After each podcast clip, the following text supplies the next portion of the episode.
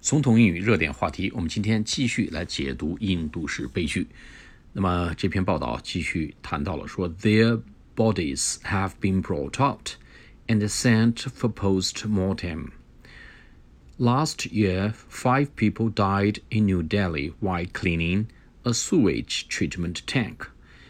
Indian legislators have passed several laws aiming to stamp out the age-old practice of manual scavenging, the latest in 2013. 好，我们解读一下这两段。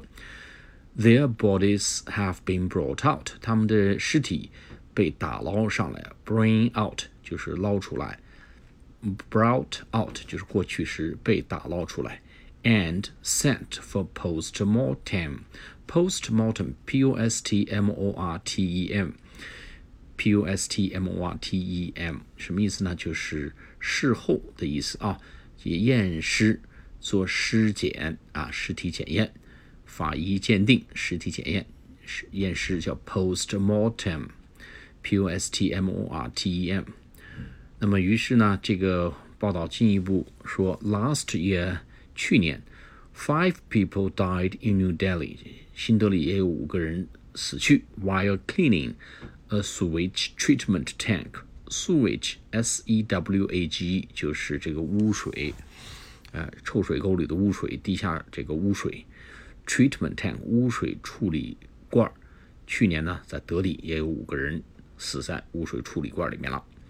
然后接着说呢，Indian legislators，legislators 就是立法机构，就是相当于咱们这边的这个人大，美国的国会，legislators。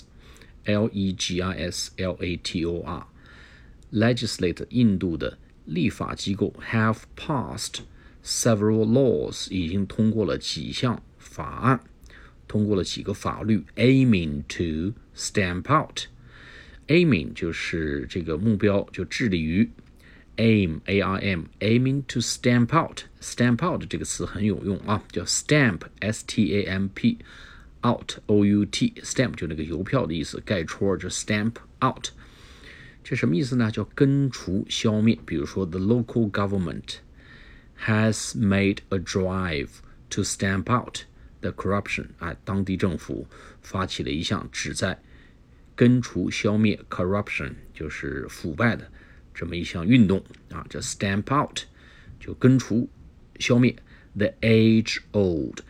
几的若干年就存在很久的 age old 都是有年头的这么一个 practice 一种做法，什么做法呢？叫 manual scavenging scavenge manual 就是手工的 m a n u a l 就是手工的 scavenge 叫拾荒啊捡破烂拾荒。咱们前一段在这个上海的这个 hobo 流浪汉沈巍这篇呃。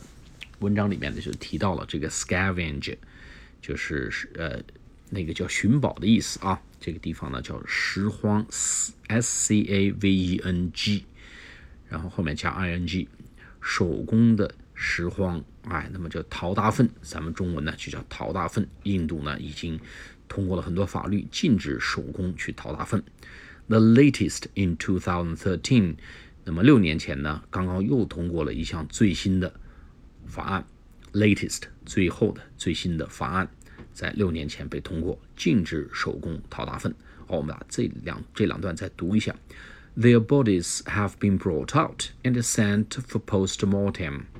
Last year, five people died in New Delhi while cleaning a sewage treatment tank.